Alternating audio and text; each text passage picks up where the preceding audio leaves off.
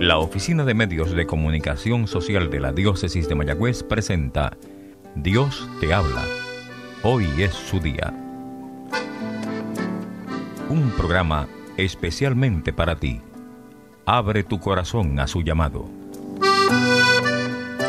Hermanos y hermanas en Jesucristo, el Señor que viene.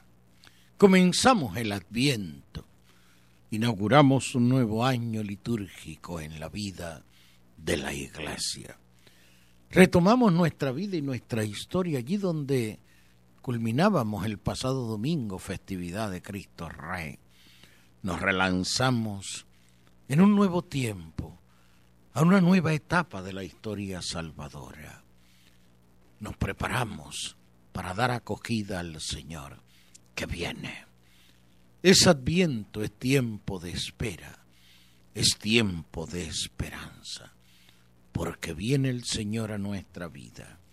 Viene a liberarnos, a salvarnos, a sanarnos de nuestras heridas.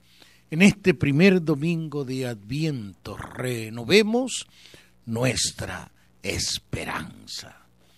Hoy proclamamos el capítulo 13 del Evangelio de San Marcos versos 33 al 37.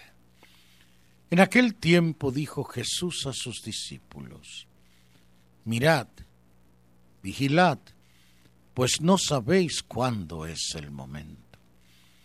Es igual que un hombre que se fue de viaje y dejó su casa y dio a cada uno de sus criados su tarea, encargando al portero que velara.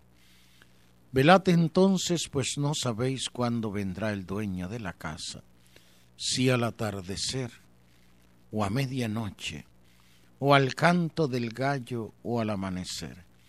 No sea que venga inesperadamente y os encuentre dormidos. Lo que os digo a vosotros, lo digo a todos. Velad. Palabra del Señor.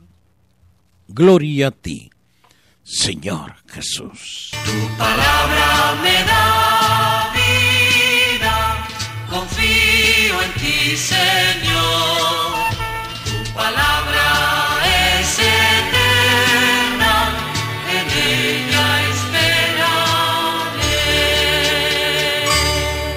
Hermanos y hermanas, en Jesucristo el Señor que viene el adviento que celebramos y vivimos, que hoy inauguramos, es un tiempo en el que nos llaman la palabra de Dios a estar, como acabamos de escuchar, vigilantes, alertas, porque el Señor se acerca.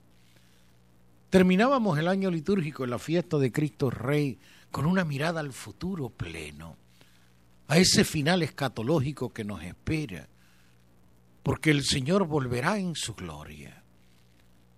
Y en el adviento comenzamos precisamente con una invitación apremiante a estar alertas, a estar vigilantes, porque el Señor viene a nosotros, viene a nuestra vida.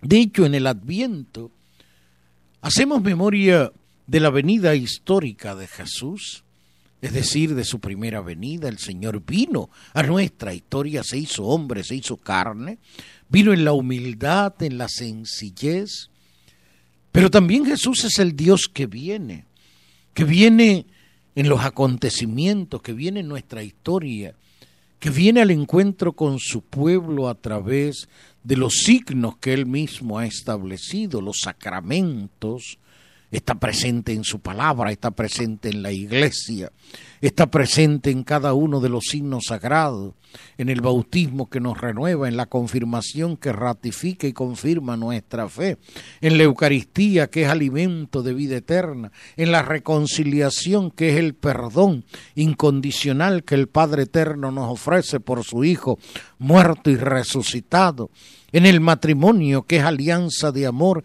remitida a la alianza de Cristo con su iglesia, de Dios con su pueblo, la unción que refiere la postura del creyente que cuando llega el momento del holocausto, del sacrificio total de la vida, se inmola serenamente ante su Dios, entregándose sin reservas a Él.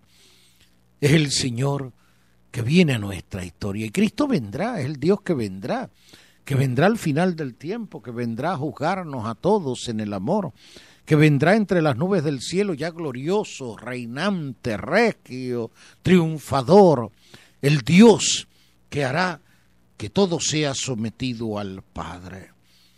Los bautizados, los hombres y mujeres de fe, estamos insertados en esta triple venida del Señor, del Salvador, a nuestra vida.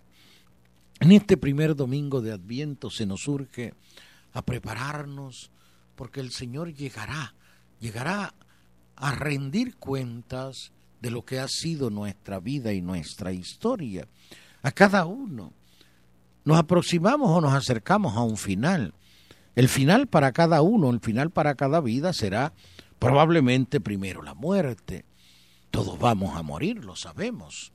Y hemos de prepararnos para la muerte y no sabemos cuándo caerá nuestra muerte.